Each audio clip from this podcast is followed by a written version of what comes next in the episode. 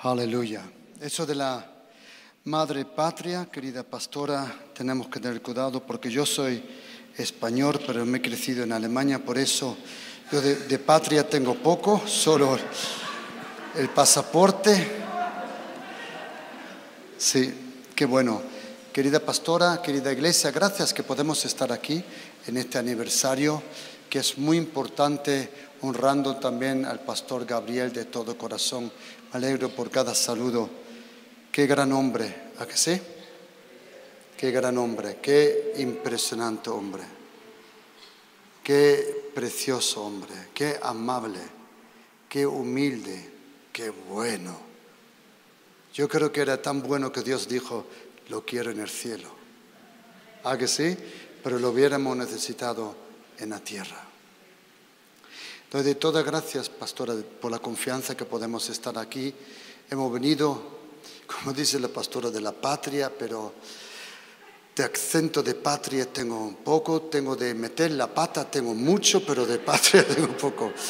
Gracias de todo corazón por la confianza. Tengo algo en mi corazón, querido, que quiero compartir con vosotros.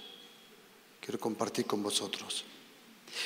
Abrí conmigo, si tenéis una Biblia, por favor, abrí conmigo la carta de los Hechos, capítulo 20, versículo 24.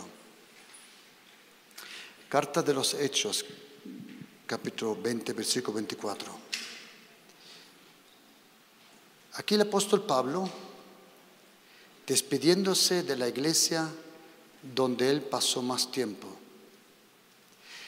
Cuando tú lees la carta de los Hechos, la carta de Gálatas, puedes aprender como el apóstol Pablo permaneció, por ejemplo, dice que permaneció tres semanas en Tesaloniki, Tesaloniki, en Grecia, tres semanas.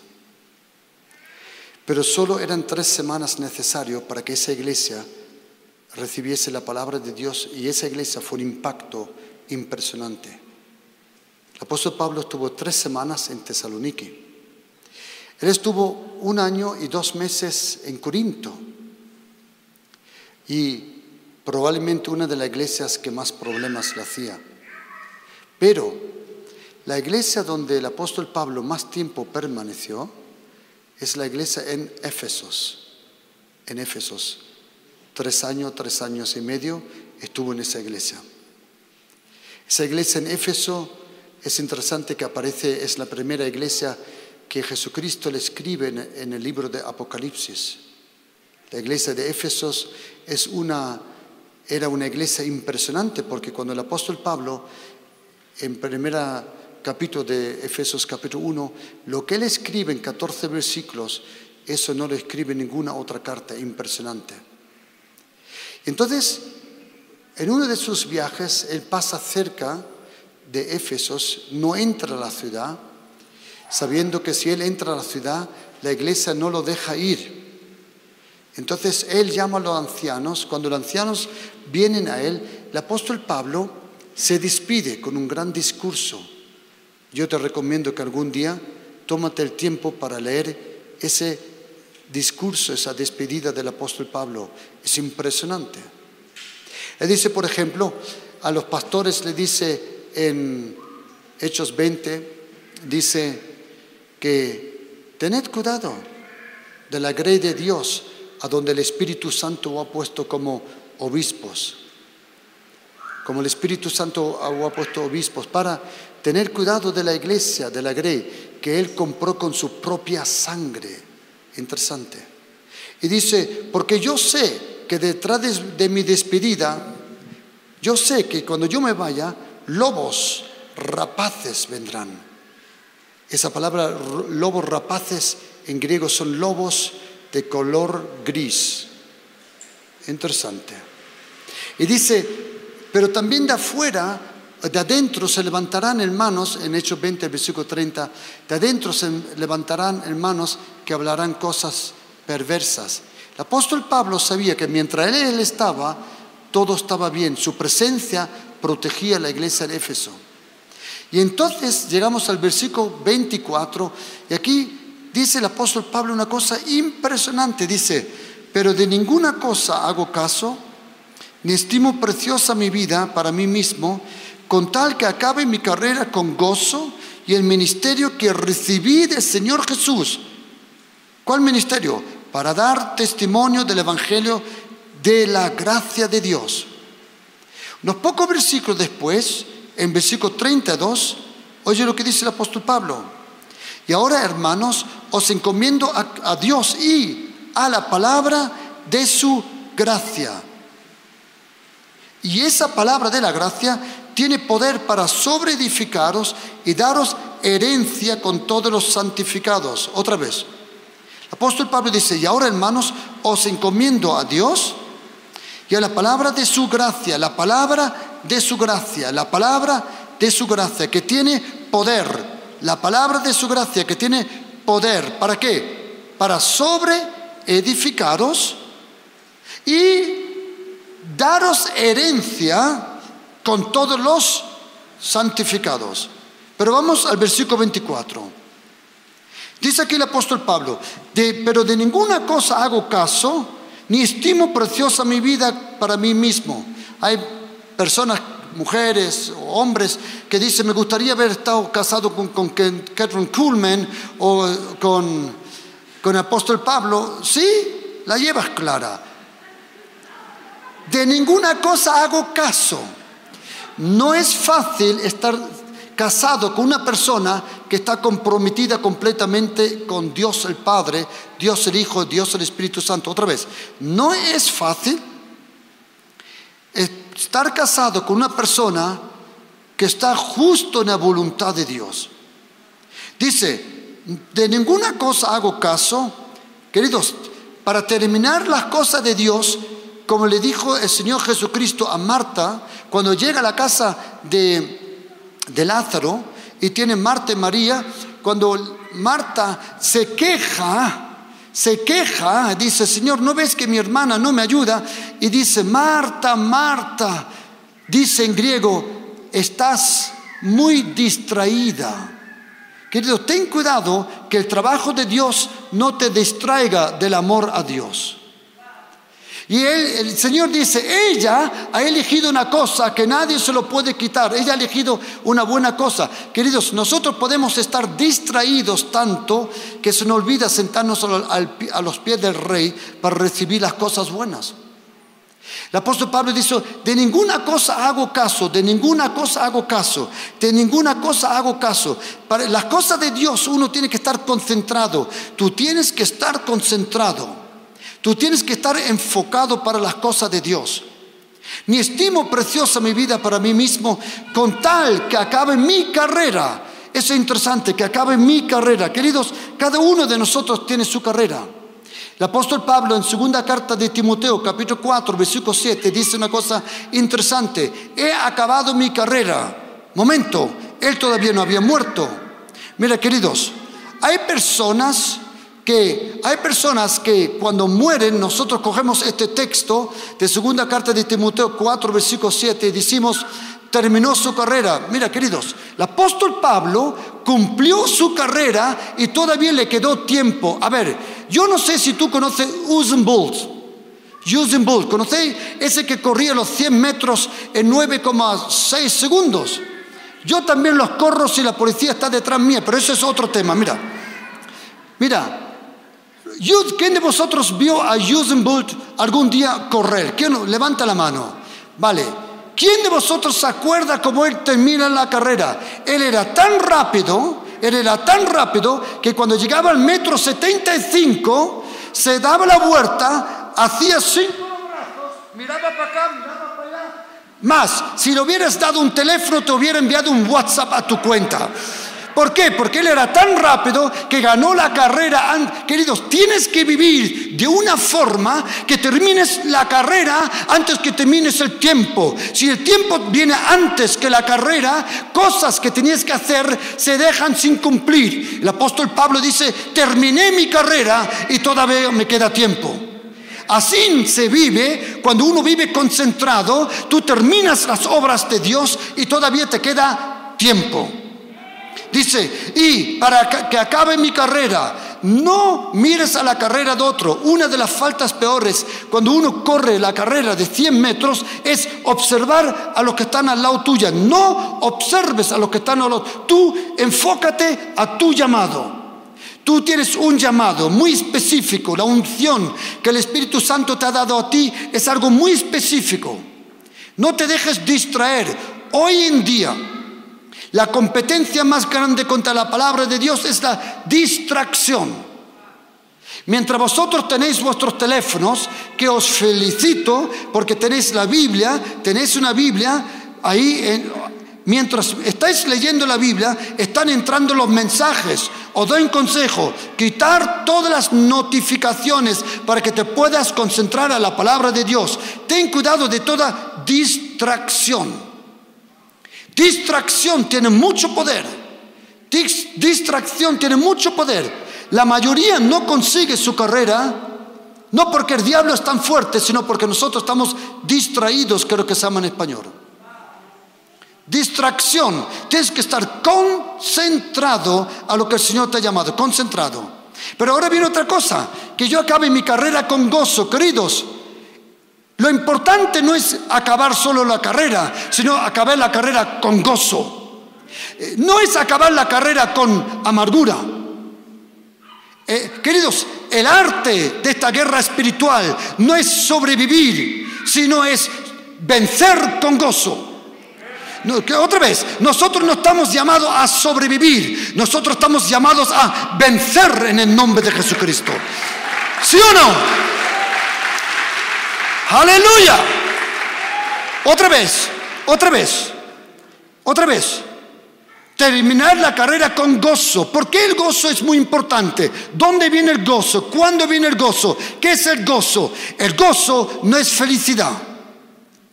El gozo no depende de lo exterior. El gozo es algo que viene al final de Romanos 14, versículo 17. Porque el reino de los cielos no es beber ni comer, ni comer los lindísimos, benditos, aleluya, tacos que existen aquí.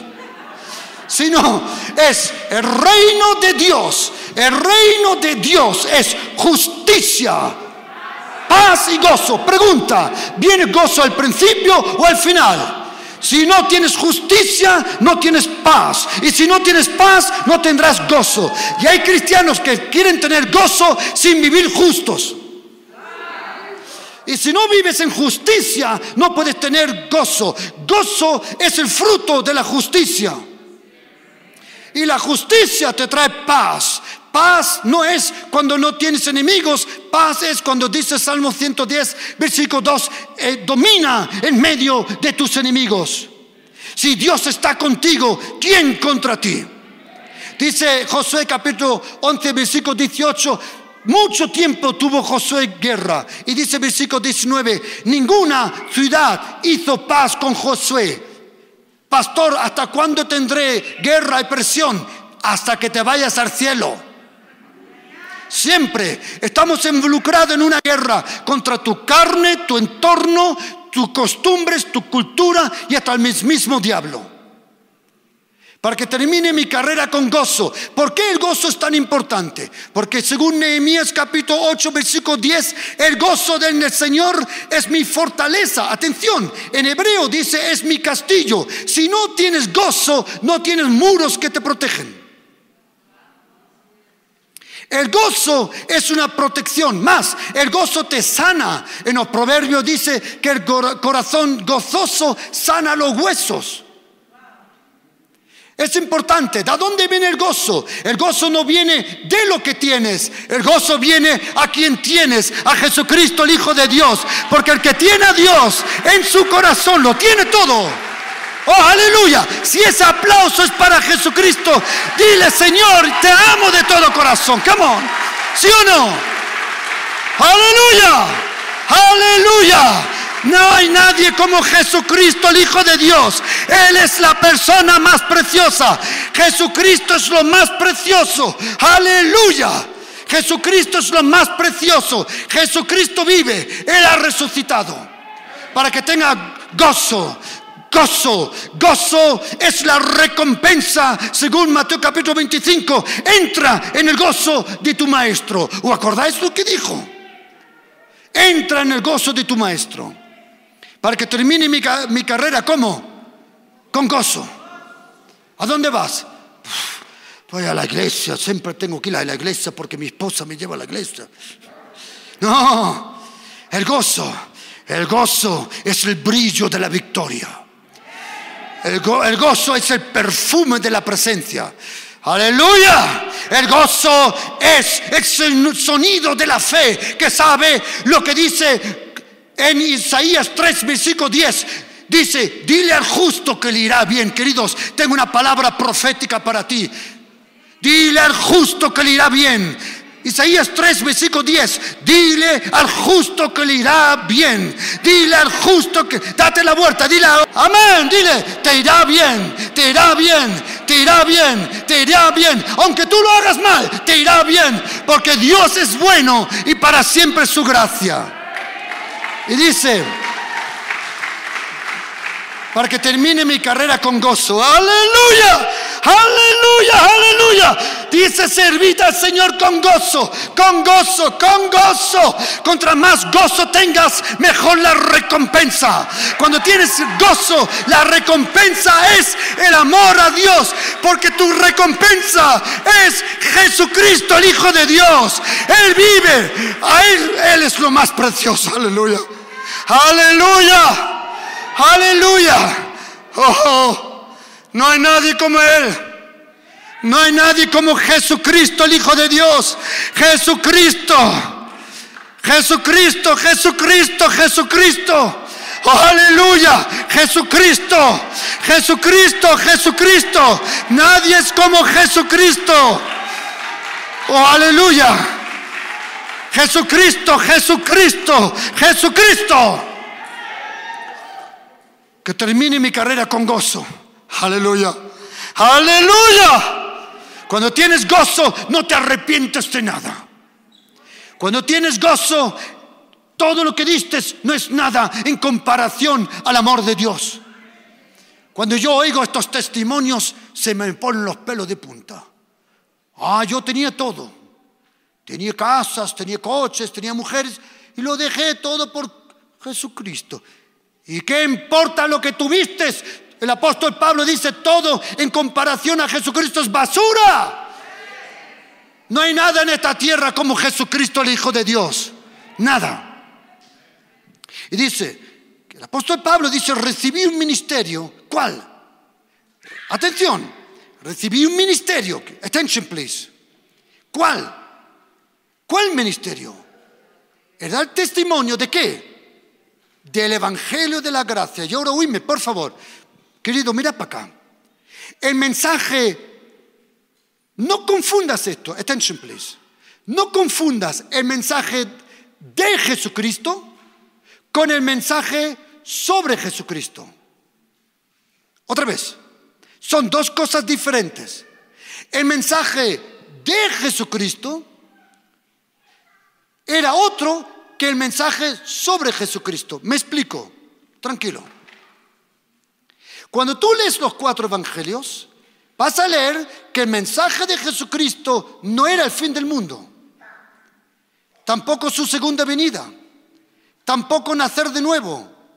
El nuevo nacimiento no es algo que se busca, es algo que se experimenta y luego se comprende. Nadie viene a la iglesia y dice, quiero ser nacido de nuevo. En el momento que lo dice, ya nació de nuevo sin darse cuenta. El nuevo nacimiento no es algo que se predica, es algo que se experimenta. Y luego se descubre. Otra vez, el mensaje de Jesucristo no era el fin del mundo. Si tú lees los cuatro evangelios, Mateo, Marcos, Lucas y Juan, pero en verdad existen cinco evangelios. Mateo, Marcos, Lucas, Juan y tu vida. Y tu entorno, muchas veces los primeros cuatro evangelios no lo leen, pero tu vida sí la leen. Y cuando lees Mateo, Marcos, Lucas y Juan, os vais a dar cuenta de una cosa, que Jesucristo habló 105 veces del reino de Dios. El mensaje de Jesucristo era el reino de los cielos, como dice en Mateo, en el Evangelio de Mateo, usa un término. El Evangelio de, eh, usa el término el reino de los cielos. ¿Por qué Jesucristo en Mateo habla del reino de los cielos y en otros evangelios habla del reino de Dios? También en Mateo. Porque para los judíos pronunciar el nombre de Dios era algo tan santo que ellos no decían el reino de Dios, sino el reino de los cielos. Hasta hoy los judíos no pronuncian el nombre de Dios. Jesucristo empezó hablando del reino, Mateo 4, 17. Y Jesucristo terminó hablando del reino 40 días detrás de su resurrección en Hechos 1, versículo 3. El mensaje de Jesucristo, 19 de sus parábolas, habló del reino de Dios. El mensaje de Jesucristo era el reino de Dios. Pero el mensaje sobre Jesucristo es el Evangelio de la gracia. El apóstol Pablo dice, recibí el Evangelio de la gracia. Y no había nadie mejor que explicar la gracia que aquel que fue un fariseo. Luego en versículo 32 dice, y ahora hermanos os encomiendo a Dios y a la palabra de su gracia, que tiene el poder de sobreedificaros y daros herencia entre los santificados. Ahora mirad, no había nadie mejor que el apóstol Pablo de explicar la gracia. ¿Sabe por qué? Él era él era, él era fariseo. Él era fariseo. Antes de conocer Jesucristo, él era fariseo. Vengo más cerca, me he duchado. Él era fariseo. Ser fariseo significaba conocer la mayor parte del Antiguo Testamento de memoria. Pero el apóstol Pablo dice la Biblia en Hechos 9 que él respiraba amenazas. Yo no sé si tú algún día hablaste con una persona enfadada. Hasta respira enfadado. El apóstol Pablo respiraba amenazas. ¿Por qué? Él era un verdadero judío de todo corazón y lo hacía con el mejor corazón. Pero, pero, él rápidamente se dio cuenta, cuando lees la carta de Filipenses capítulo 3, dice, Filipenses 3 dice, que toda la justicia que él buscaba en la ley, no la encontró y que era basura en comparación a la justicia por la gracia de Jesucristo. El apóstol Pablo, como buen judío, conocía la Torá, los profetas, la escritura. Los judíos tienen los mismos libros que nosotros, los 39 libros que nosotros tenemos en el Antiguo Testamento, ellos los cuentan de otra forma. Ellos tienen los mismos libros, pero los cuentan de otra forma. El apóstol Pablo conocía los profetas, la ley de memoria, 613 mandamientos, pero rápidamente se dio cuenta que él no lo podía conseguir por su propio esfuerzo.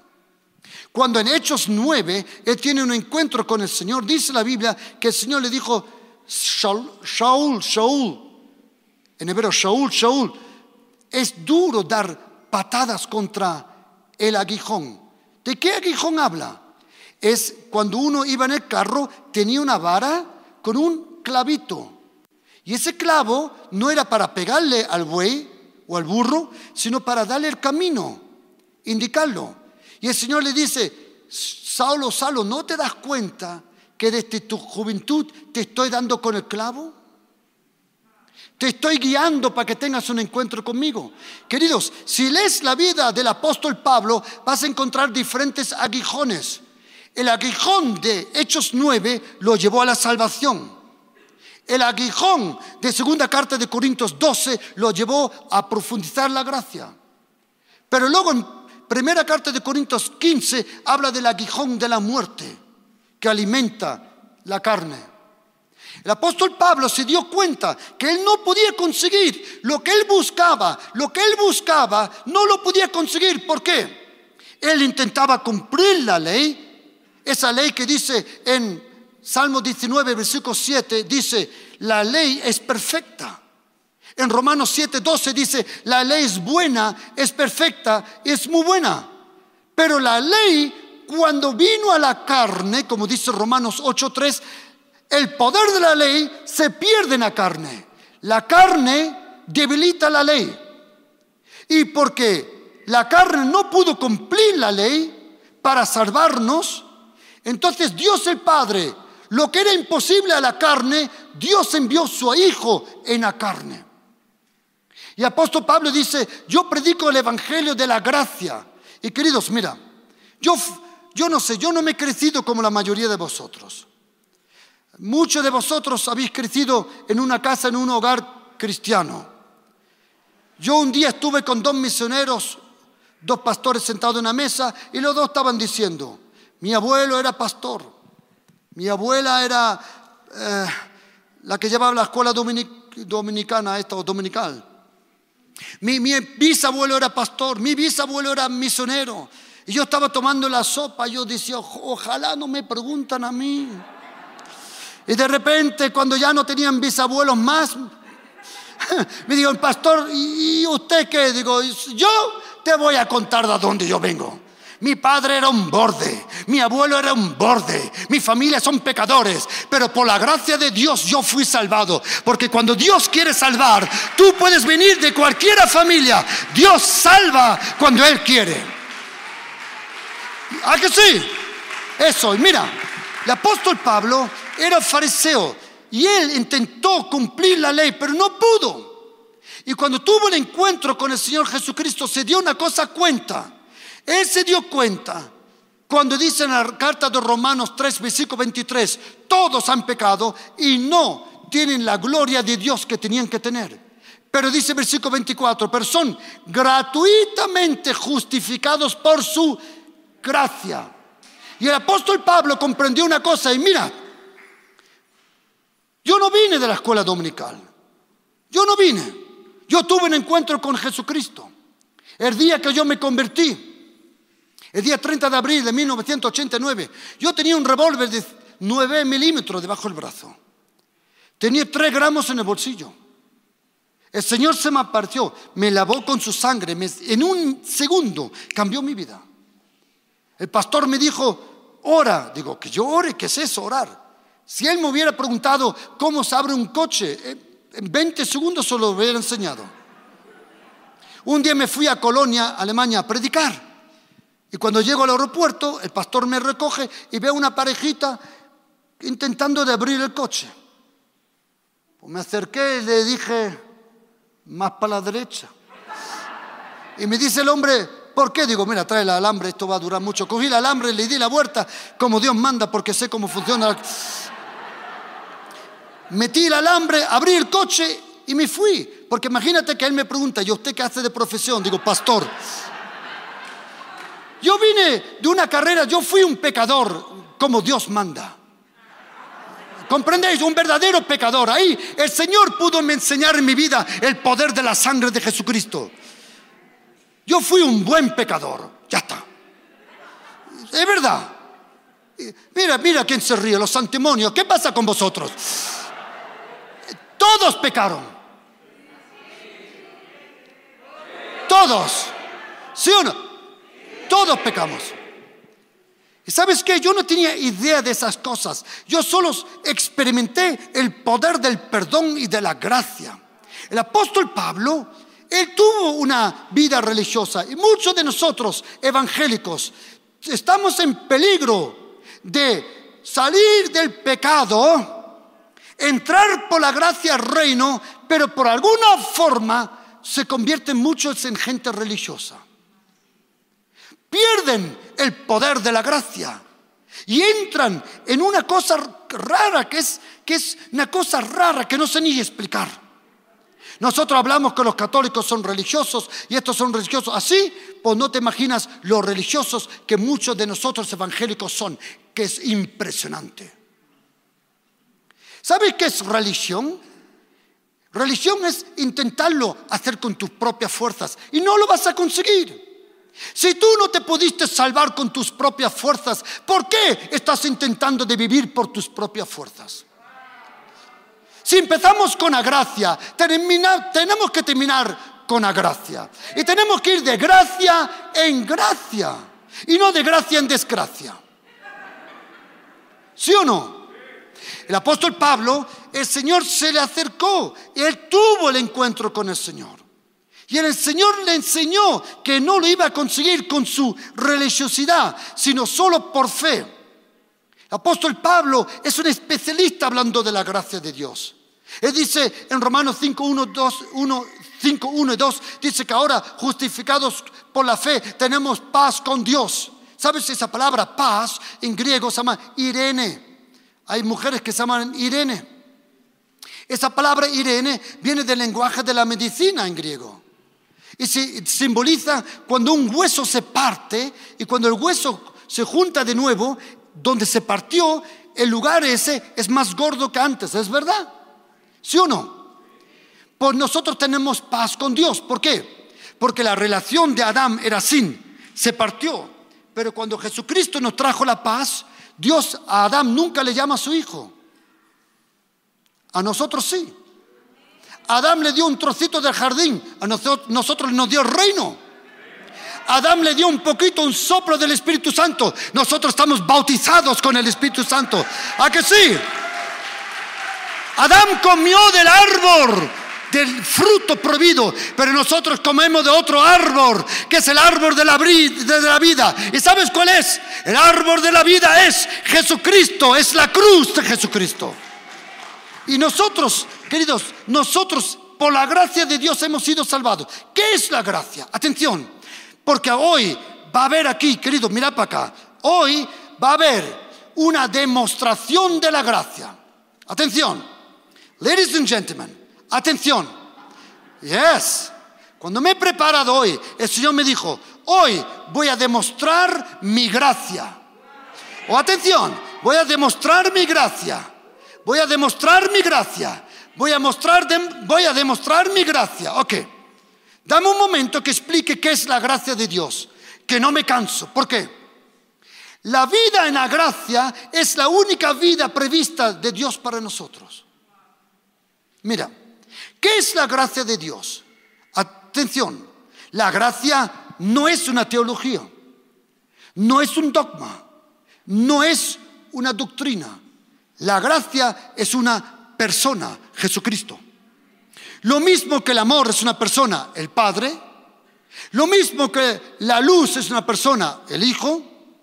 La gracia es una persona, Jesucristo.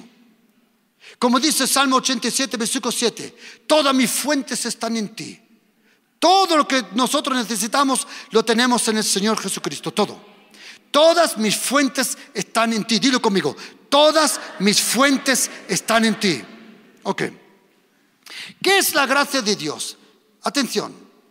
Dios el Padre, en su gran infinito amor, que Él nos tiene, como dice Jeremías 31, versículo 3, te he amado con un amor eterno y por eso te he prolongado mi gracia. Tenéis que saber que las 241 veces que en el Antiguo Testamento aparece una palabra en hebreo que se llama Geset. La Biblia Reina Valera, que es muy buena, pero lamentablemente ahí siempre dice misericordia. Queridos, atención, misericordia no es la gracia. Son dos cosas completamente diferentes. ¿Ok? Misericordia y la gracia no es lo mismo. Y dice que cuando Dios nos amó con su amor eterno, Él él se quiso acercar a nosotros, pero entre nosotros y Dios el Padre hay un abismo, había un abismo, que es el pecado. Él dice en Deuteronomio capítulo 28, 1 y 2, dice, y estas bendiciones vendrán sobre ti si oyes atentamente mi voz. Hay un problema, ¿quién quiere saberlo? Nadie de vosotros, ni yo, yo come on, habla Nadie de vosotros cumplió ese versículo. Deuteronomio capítulo 28 tiene 68 versículos. De los 68 versículos, 14 son bendición y 54 son maldición. Pero oídme atento. Dice el Señor, estas bendiciones vendrán sobre ti si oyes atentamente. Pero hay un problema. Nadie de nosotros oyó atentamente. Porque hoy tú dices aleluya y mañana dices por la suya. ¿Es verdad, sí o no? ¿Quién de vosotros sabe que tenemos días buenos y días malos? Ok. Dios el Padre dijo, si tú oyes atentamente a mi voz, estas bendiciones vendrán sobre ti. Bendito serás en la casa, bendito en el campo, bendito en, tu entrada, bendito en tu salida, bendito eh, todo. Tus enemigos vendrán por un camino, por siete se irán. Todo lo que tú tocas va a ir bien. Tú no prestarás, sino tú, a lo contrario, tú le prestarás a otros. Y termina el versículo 14 diciendo, tu vida será solo una subida continua, dice en griego. Atención, tu vida será solo una subida continua. Ok. Pero hay un problema. Nadie de nosotros cumplió para recibir ese regalo. Pero Dios el Padre, como nadie de nosotros lo cumplió, atención, hay alguien en la cámara arriba que me pueda perseguir ahora. Hay arriba alguien que diga algo, no lo veo por la luz. Tú no estás en la cámara, él, di. ¿Me puedes perseguir? Es mudo, amén, vale. Atención, como Roberto, intenta acercarte, intenta acercarte. Ni se te ocurra, porque Dios es santo y si te acercas, mueres. Si yo me acerco, no lo soportas. ¿Qué pasa? Como nosotros no nos pudimos acercar, Dios el Padre con su Hijo Jesucristo y Espíritu Santo hicieron un plan. El Padre dijo, Hijo, si nadie de nosotros baja y soluciona esto, todos se van a perder. El Hijo dijo, papá, yo bajo. Y el Espíritu Santo dijo, yo te ayudo. El Padre dijo, Hijo, quiero saber, quiero que sepas una cosa. Si tú bajas, no te van a aceptar, te van a matar. Pero esa sangre que hay en tus venas la voy a usar como camino que va a abrir camino hacia mí. Hijo, ¿estás dispuesto? Y dijo, papá, yo hago todo para ti. Ah, otra cosa, hijo. ¿Me dejas tu chaqueta? Déjame la chaqueta. Sube por favor por ahí atrás. El padre dijo, hijo, antes que bajes tú a la tierra, quiero decirte una cosa que no puedes bajar como Dios, tienes que bajar como hombre. Tienes que bajar como hombre y tienes que dejar toda tu gloria aquí en la tierra, en el cielo. Si tú quieres bajar para vencer al diablo, no puedes bajar como hombre, porque fue un hombre que perdió contra el diablo. Y si alguien le quiere ganar al diablo, tiene que ser un hombre. Papá, ¿qué hago? Hijo, tranquilo. Yo te preparo un cuerpo Hebreos capítulo 10. Pero cuando tú bajes, tú vas a dejar tu gloria aquí. La dejas aquí. Ayúdame, si no, no bajo. La vas a dejar aquí. Y cuando tú bajes, cuando tú bajes, cuando tú bajes, antes que tú bajes, antes que tú bajes, hijo, tranquilo, antes que tú bajes, yo voy a hacer una cosa. Todo lo que hay en el cielo no vas a echar nada de menos. Voy a comprimir todo en una palabra. Se la voy a dar a un hombre que se llama Moisés, Abraham, Isaac, Jacob, David, Habacuc, Sofonías, Abtías. No es una serie de Netflix, son profetas, ¿de acuerdo? Porque ella me está preguntando, ¿y cuándo sale esa serie? No es una serie. Nahum, Sahaya, Malachías, Oseas. Yo voy a meter todo lo que yo soy. Lo voy a enviar antes que tú llegues a la tierra. Lo voy a enviar. Voy a esconder todo el reino, toda mi gloria, todo mi poder, todo lo que tú necesites. Hijo, tranquilo, deja tu gloria aquí. Yo voy a hacer una copia de seguridad del cielo y la voy a esconder aquí en un USB de Dios. ¿Le llamáis así aquí? Un USB. Y Dios cogió el USB y se lo dio al ser humano. El dabar, la palabra. Y cuando el Hijo vino a la tierra, se despojó. Filipenses 2.7. Él mismo se despojó. Y cuando vino a la tierra, Él vino a la tierra.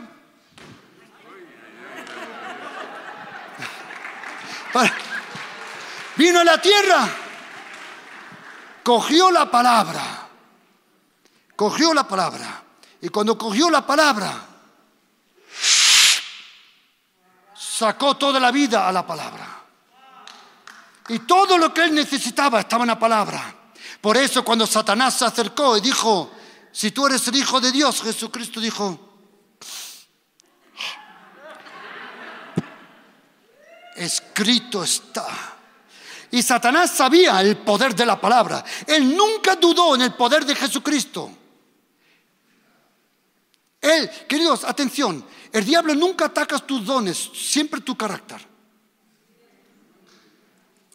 Él nunca ataca tus talentos, Él ataca tu carácter. Y entonces, Jesucristo, cuando viene a la tierra, querido, mira, aleluya, toda su vida, hay tres cosas que llenan toda la, todo el universo. Tres cosas. Según los salmos, 30 y pico, y Salmo 119, es la gracia. Según Habacuc 2.14, es el conocimiento. Y según Isaías capítulo 6, versículo 2, es la gloria. Cuando Jesucristo viene a la tierra, Él dejó su gloria en el cielo. Porque en Juan capítulo 17, versículo 5, cuando Él ora, dice, Padre, glorifícame con la gloria que yo tenía. La gloria le estaba esperando en el cielo. Y cuando Él vino a la tierra, queridos, cuando Él vino a la tierra, Él era el... Mira, por favor, por favor. Cuando dice la Biblia, el justo vivirá por fe. Perdona, ese versículo en primera línea se refiere a Jesucristo. Él era justo por comportamiento. Tú eres justo porque Él te lo regaló. Él era justo, Él era santo de naturaleza. Tú eres santo por la gracia de Dios. La Biblia dice, el que no conoció pecado, pecado fue hecho para nosotros, para que nosotros, lo que no conocimos justicia, fuimos hecho justicia. Pregunta, ayúdame. Segunda carta de Corintios 5, versículo, 21 lo pone. Una vez estuve con Joe Rosa y con, y con Carlos Ortiz predicando en México, en Tijuana, y me dijeron, eh, todos los versículos que tú dices no existen, nadie puede inventarse tantos versículos. me dicen, tú te inventas los versículos, que no, que están en la Biblia. Según carta de Corintios 5, versículo 21, el que no conoció pecado fue hecho pecado. Pregunta, ¿cómo fue hecho Jesucristo pecado? ¿Haciendo pecado? Mira, mira para acá, por favor, atención. Él fue hecho pecado sin hacer pecado, para que tú recibas justicia sin haber hecho justicia. En la cruz hubo un intercambio, en la cruz hubo un intercambio. Otra vez. Oh, querido, suime por favor. La gracia de Dios es, es la atmósfera del reino. Porque Hebreos 4, versículo 16 dice que nos acerquémonos con denuedo al trono de la gracia. El reino es dominado por la gracia. Y cuando Dios el Padre en Hechos capítulo 15 dice, restauraré el tabernáculo de David, es interesante que no restaure el tabernáculo de Moisés ni tampoco de Aarón, sino el de David. ¿Por qué? Porque en Isaías 16, versículo 5 dice que él en el tabernáculo de David iba a poner un trono fundado en la gracia. Por eso Dios el Padre quiso restaurar el tabernáculo de David. ¿Sabe por qué también? Porque en el tabernáculo de Moisés el arca estaba al final, pero en el tabernáculo de David el arca estaba en el centro. En el tabernáculo de Aarón se necesitaba protocolo. En el tabernáculo de David se necesitaba relación. Tremendo. Y el Señor viene y Él vive. Y toda su vida, todo su ejemplo, ¿qué es la gracia? La gracia es la vida, la obra, la palabra, la victoria, el, sufrimiento, el sacrificio, la muerte y la resurrección de Jesucristo. Eso es la gracia. La gracia es Jesucristo, todo lo que Él es. Y cuando Él, eh, por favor, mirad, cuando Él vive, vive esa vida perfecta, querido. La vida que tú vives no es la vida es la vida de Jesucristo. Juntamente con Cristo estoy crucificado y ya no vivo yo, sino Cristo vive en mí. Y lo que vivo en la carne, lo vivo por fe en el Hijo de Dios que me amó y se entregó por mí. Gálatas 2, versículo 20. Mira, mira, y cuando Jesucristo, querida, eso es una bufanda lo que ella lleva puesto. Quítatelo, por favor. Yo te lo doy, tranquila, ahora te lo doy. Yo sé que hace frío. Mira, cuando Él, cuando Él vive esa vida, esa vida se llama la gracia. La gracia, ¿por qué? Porque el apóstol Pablo, cuando él se despide de la, iglesia en Corinto, en segunda carta de Corinto, capítulo 13, versículo 14, dice, oye, lo que dice el apóstol Pablo, la gracia de Jesucristo, la gracia de Jesucristo, no los milagros, la gracia. Queridos, subirme una cosa, Jesucristo nunca le enseñó a sus discípulos a echar demonios fuera. Y tampoco le enseñó a sus discípulos a predicar, pero sí le enseñó a orar. La oración es el epicentro de nuestra vida. La oración es la fuente de todo. Y cuando Jesucristo vive, queridos, cuando Jesucristo vive, su vida perfecta era la vida que nunca Satanás pudo tocar. La gracia de Dios es la única vida que Satanás nunca pudo contaminar. Cuando Él vive perfectamente, Dios Padre, ¿qué sudor tiene esta bufanda? Cuando Él muere, Él, Él coge, Él coge, el Espíritu Santo recogió toda la sangre. El Espíritu Santo según Hebreos capítulo 9, versículo 14, del 11 al 14, se entregó por el Espíritu Santo. El Espíritu Santo fue el último en la cruz. El Padre se tuvo que alejar de él, pero el Espíritu Santo se quedó hasta el último momento con él. ¿Sabes por qué lo sé? Porque un hombre al lado dio testimonio que el Espíritu Santo estaba cerca. Cuando el hombre dijo, Señor, acuérdate de mí, cuando llegues a tu reino, eso fue inspiración del Espíritu Santo.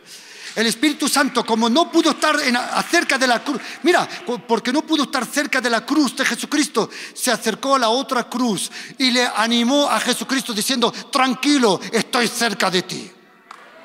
Estoy cerca de aquí. lo animó. Y ahora mira, el Espíritu Santo coge la sangre. Coge la sangre. Por favor, tenéis que leer la Biblia. Os prometo una cosa, Wime. Septiembre tenemos. Si vosotros leéis todos los días tres capítulos en la Biblia, en un año habéis leído la Biblia. Si el próximo año, septiembre, has leído toda la Biblia, me escribes y yo te regalo una Biblia con cremallera y con una dedicación especial para ti. Otra vez. No, no, no, no, no. Ya, ya aplaudirás tú cuando... Otra vez, yo me comprometo con vosotros, si leéis la Biblia, leed solo tres capítulos cada día, tres capítulos, y en un año has leído la Biblia.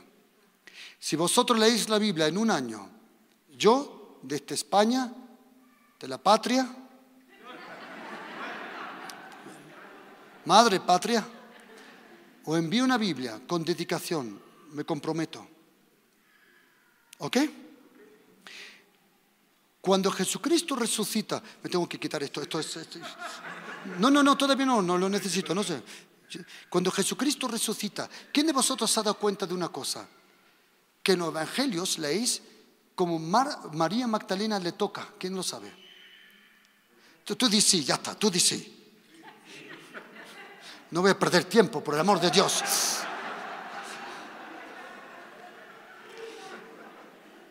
Sí, como que el predicador dice, Jesucristo vino a Jericó y dijo, Partimeo baja de ahí arriba. Porque ese es el sitio de sajeo, baja de ahí mismo. Luego te lo envío por WhatsApp, tranquilo, mira. Mira, en un evangelio dice la Biblia que María le tocó y en el otro evangelio dice que Jesucristo dijo, no me toques. ¿Quién les ha dado cuenta? Dice, Los mentirosos no van al reino. Ten cuidado. ¿Por qué eso? Atención, ¿por qué esas dos cosas? Oíme, ¿por qué? Porque entre no me toques y sí me toques estaba Daniel 7, 13, 14. Jesucristo dijo, María, no me toques, porque tengo que coger esta sangre que nunca fue contaminada, la tengo que llevar al cielo. Miraba yo en la visión de la noche, y aquí con las nubes del cielo vi a uno semejante al Hijo del Hombre, que vino hasta el anciano de días y le hicieron que se acercase a él. Y le fue dado dominio, gloria y reino, para que todo pueblo, nación y lengua le sirviesen. Su dominio es dominio eterno y su reino es un reino que nunca pasará. ¿Lo pone ahí más en español más o menos así? Ese es el momento de la resurrección. Jesucristo lleva la sangre, abre el camino con la sangre Dice, Padre, Jesucristo nunca le dio la sangre al diablo. ¿Había oído que dice gente, Jesucristo no compró del diablo con la sangre? ¿Había oído eso? Bueno, pues menos mal que no has oído. Porque yo he oído decir, Jesucristo le dio la sangre al diablo para comprarnos. El diablo, una gota de la sangre de Jesucristo lo hace pedazos, porque dice Apocalipsis 12, versículo 10, y le han vencido por la sangre del cordero. Él no puede huir la sangre. La sangre tiene poder. La sangre, la sangre de Jesucristo tiene poder. La sangre de Jesucristo tiene poder. La sangre de Jesucristo tiene poder. La sangre de Jesucristo tiene poder. Yo creo en la sangre de Jesucristo. ¿A que sí? Mira, Él abrió el camino y cuando regresa, cuando Él regresa, Él dice, quedaros en Jerusalén hasta que yo envíe a otro. Porque mientras Jesucristo estaba en la tierra, había un problema. Atención, Él era omnipotente, pero no era omnipresente. Por eso, toda la gracia se concentraba sobre un cuerpo. Mientras Jesucristo estaba en la tierra, toda la luz, todo el poder, toda la autoridad estaba sobre un cuerpo. Pero Él dijo, quedaros, porque os voy a enviar a otro que os va a usar a vosotros como cuerpo. Y cuando Él venga, tú serás el cuerpo, pero Él trae algo que yo le voy a dar en el cielo. Y cuando Jesucristo va al cielo, va al cielo, dura un poco largo aquí, va, al cielo, va al cielo, va al cielo, va al cielo. Cuando va al cielo, el Padre le dice, esto es la gracia. El padre le dice, hijo, esto no lo necesitas aquí, dilo. Esto no lo necesitas aquí. ¿Por qué no? ¿Sabéis por qué? Porque la gracia solo es para la gente débil. Y como en el cielo nadie es débil, la gracia solo funciona en la tierra. ¿Eh? La gracia solo funciona ¿dónde? En la tierra. Y oíme una cosa. Quiero oíme una cosa. Por favor, oíme. Dios Padre, el día que tengas una revelación sobre la gracia, y si queréis yo envío predicaciones por WhatsApp, por la... tengo una serie grande sobre la gracia. Queridos, oíme una cosa. Nadie puede caer de la gracia por un pecado. El único pecado para caer de la gracia, según Gálatas 5, versículo 4, es intentar de entrar de nuevo a la ley. Y nos supuso de nosotros quieren tener el beneficio del Nuevo Testamento con un pie en el Antiguo Testamento. O vives en la gracia o vives bajo la ley. Y la, queridos, subime una cosa. Contra más tú, hay personas que dicen, pastor, usted le está diciendo a la gente que puede pecar. Atención.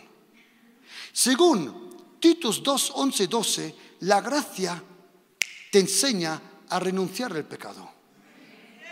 La gracia te enseña a vivir piadosamente. Por eso, Me dicen, usted tiene que predicar la ley para que la gente viva en santidad. Si la ley no ha, no funcionado, la gracia nos da todo lo que no hemos conseguido por la ley. Y cuando vino el Espíritu Santo, cuando vino el Espíritu Santo, Él cogió la gracia. Él cogió la gracia y le dio la gracia. ¿Sabéis cómo es llamado el Espíritu Santo en el profeta Zacarías 12, versículo 10? El Espíritu del favor de Dios. ¿Sabéis cómo es llamado en Hebreos capítulo 10, versículo 29? El Espíritu de la gracia. Ahora el Espíritu Santo viene con la gracia sobre ella y ahora dice, ven querida, ven, no tengas miedo. Ahora puedes ir y pedirle todo al Padre. Atención, ¿estáis conmigo? Ok, necesito dos hombres. Pastora, por favor, dos hombres. Vamos, hombre.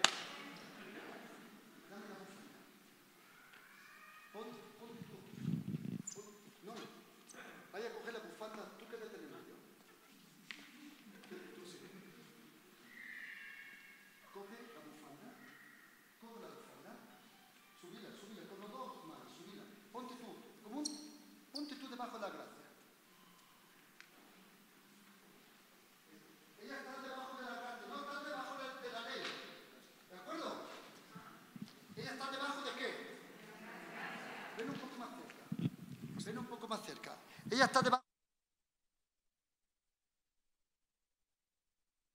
No, tú deja eso. Tú no sostienes la gracia, la gracia te sostiene a ti. Querido, os prometo, mira queridos, os prometo una cosa, el día que por el amor de Dios, por la gracia de Dios, queridos, la gracia es impresionante. Hoy vas a aprender a arrebatar la gracia. Por eso, cosas que fueron, mira, Tú no vas a ayunar por ese milagro que necesitas. Tú no te vas a esforzar por ese milagro. Ese milagro que necesitas va a venir por la gracia de Dios. Por eso dije que va a haber un rompimiento. Mira, a ver, queridos, ven rápido. Tú con los pelos largos. ¿Cómo te... quédate quédate, quédate aquí. Sí. Vale. Tú eres ahora Satanás. ¿Está tu esposa aquí? Que no diga nada. Yo fui un día a una iglesia pastora y dije, imaginaros que él es Satanás. Y dice la esposa, amén. No digan nada. Vale, querida, querida, muévete, haz algo debajo, muévete, muévete. Sí, sí, mueve. Mira, mira. Y ahora tú dime, ella está pecando. Dile en voz alta. Ella está pecando. ¿Quién? No la veo. Dilo otra vez. Ella. No lo veo. Dilo otra vez. Yo no, porque yo solo veo la gracia de mi hijo sobre esta mujer. Por eso ella... No estamos bajo la ley, estamos bajo la gracia. Y si estás bajo la gracia, estás cubrido con la gracia. ¿Sí? Tremendo que sí. Gracias. Lo había hecho bien. Luego darán café por allá afuera. Mira. Mira, la gracia, la gracia, la gracia, la gracia. Queridos, lo que es la gracia en la tierra es la gloria en el cielo.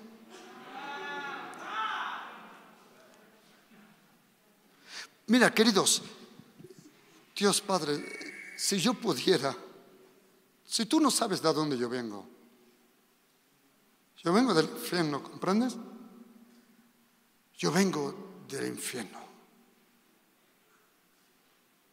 Yo vengo del infierno, pero yo experimenté el perdón de los pecados, la gracia, pero experimenté sin religión la gracia, la gracia, como dice Isaías 54, 10, que los montes se moverán, los collados temblarán, pero mi gracia nunca se apartará de ti nunca se apartará de ti.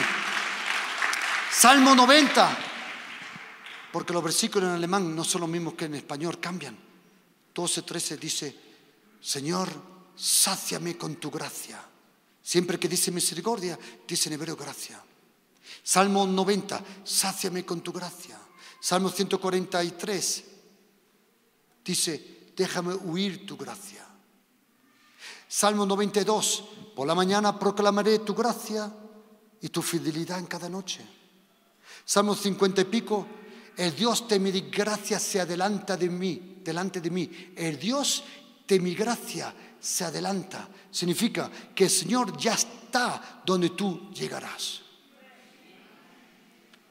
Siempre que en hebreo dice Dios el Padre, cuando le dijo a Moisés, ve a Faraón, dice en hebreo literalmente, vente al Faraón.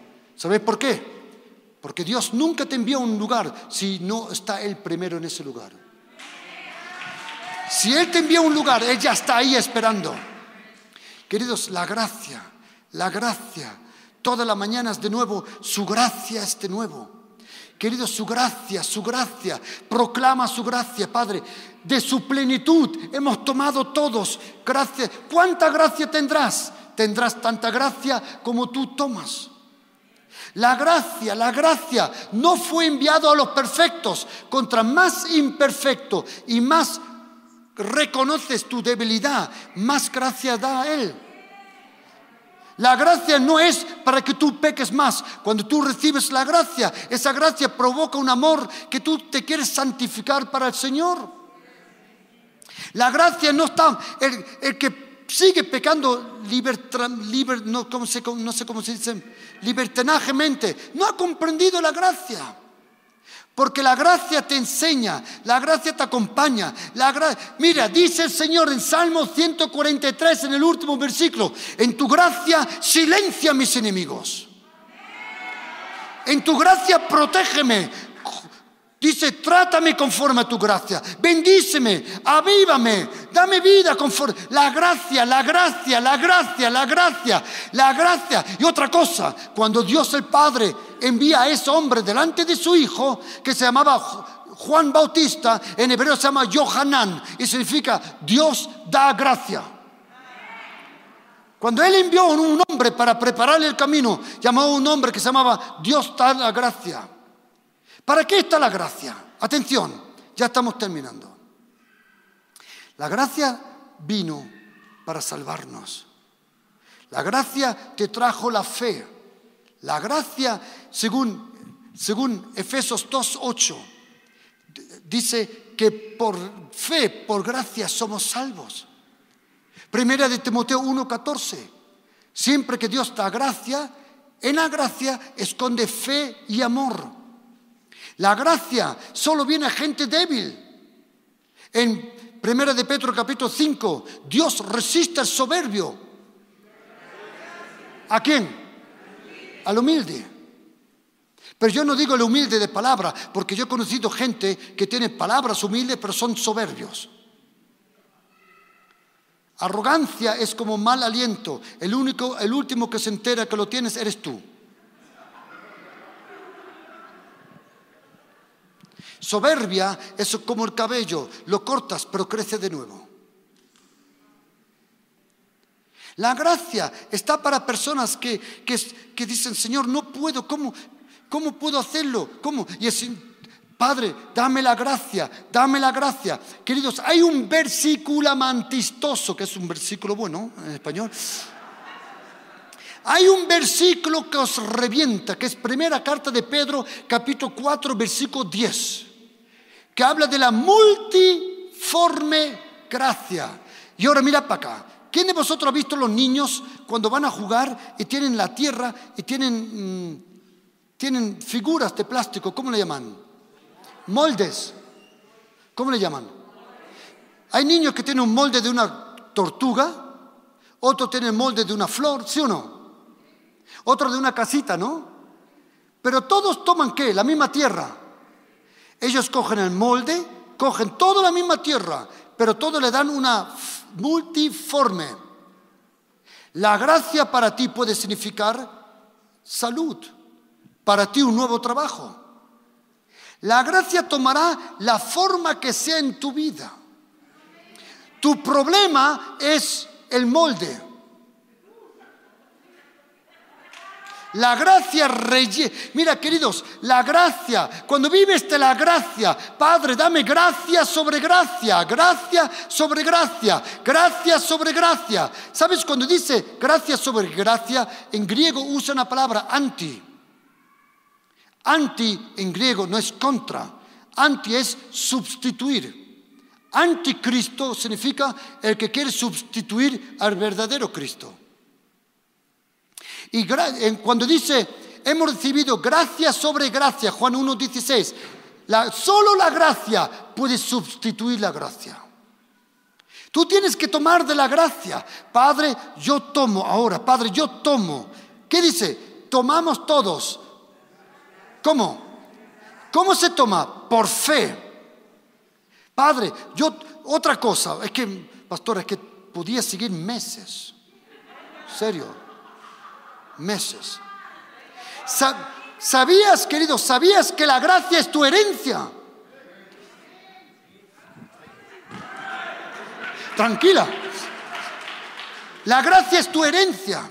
Mujeres, oíme una cosa. Ahora esto va a gustar. Y necesito un amén que, revienten aquí las losas. ¿Me lo preparáis ese amén? Bien. Según Hechos 20, versículo 32, la gracia es nuestra herencia. Pero según Primera de Pedro 3:7, las mujeres son coherederas de la gracia.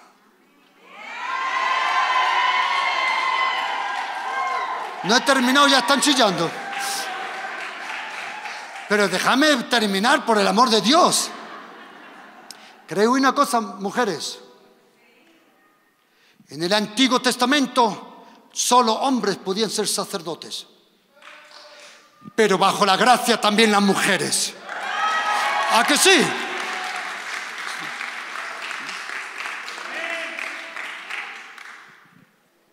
Coherederas de la gracia. Las mujeres son coherederas de la gracia. Son coherederas de la gracia. Primera de Pedro 3, versículo 7. Las mujeres son coherederas. Queridos, la gracia tiene un poder. Tú tienes que tomar, Padre, yo tomo gracia. Queridos, no os es que no imagináis el poder que tiene la gracia. Tú tienes que decir, Padre, yo tomo gracia para mi matrimonio. Padre, yo tomo gracia para este burro con quien me casé. Todos los que habéis reído, ahora sé a dónde, a dónde. Padre, me dice una hermana, pastor, me he casado con un burro. Digo, sí, porque la burra ha elegido el burro.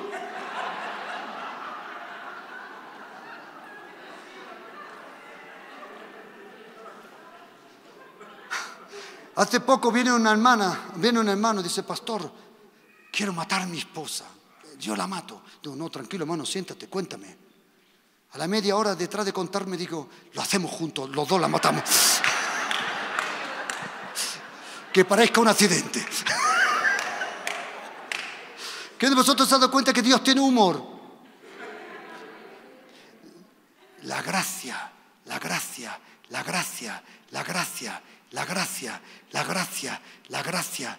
¿Sabéis que en Salmo 136 todos los versículos no hablan de la misericordia, sino de la gracia? Porque Dios es grande y para siempre su... No, gracia. En griego la palabra es geset, significa la gracia.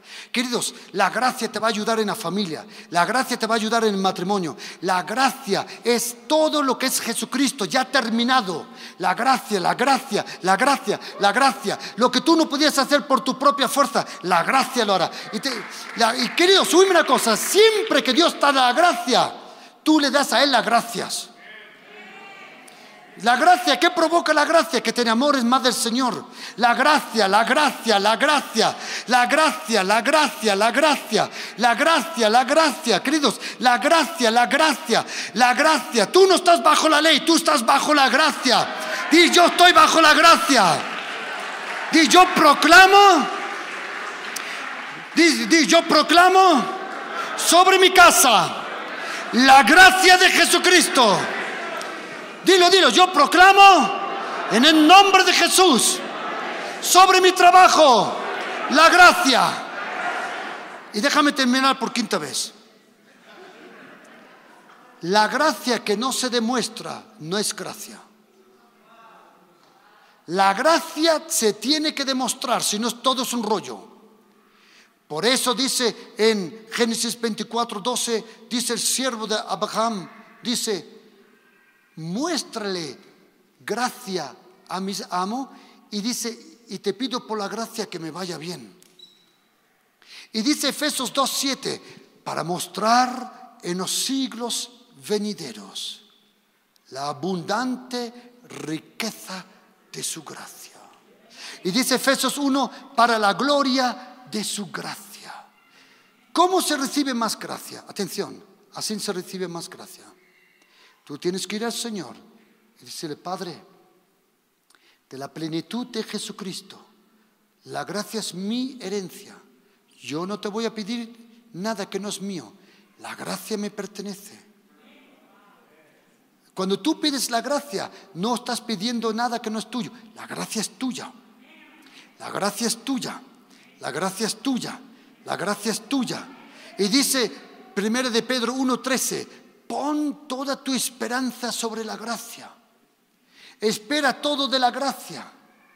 La gracia, la gracia, la gracia. Donde tú eres débil, la gracia viene con más fuerza. Donde tú caíste, la gracia te levanta de nuevo. Qué bonito, ¿sí o no? ¿Cómo se recibe la gracia? Tú tienes que ir en la oración, decirle, Padre, yo te pido que tú demuestres, di conmigo, demuestres. Que demuestre, que demuestre. ¿Ah? ¿Quién quiere más de la gracia? Pues quédate sentado. Ahí tú, entre tú y el Señor. Queridos, yo sé del Señor, mira, yo sé. Yo sé.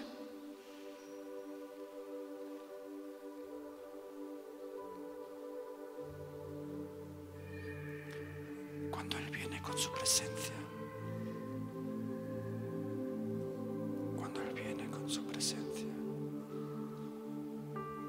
Vestiduras que van por delante de Él es la gracia. Dilo tú ahora, Padre, muestra la gracia de Jesucristo en mi vida. Dilo tú ahora. Dile la verdad cansada.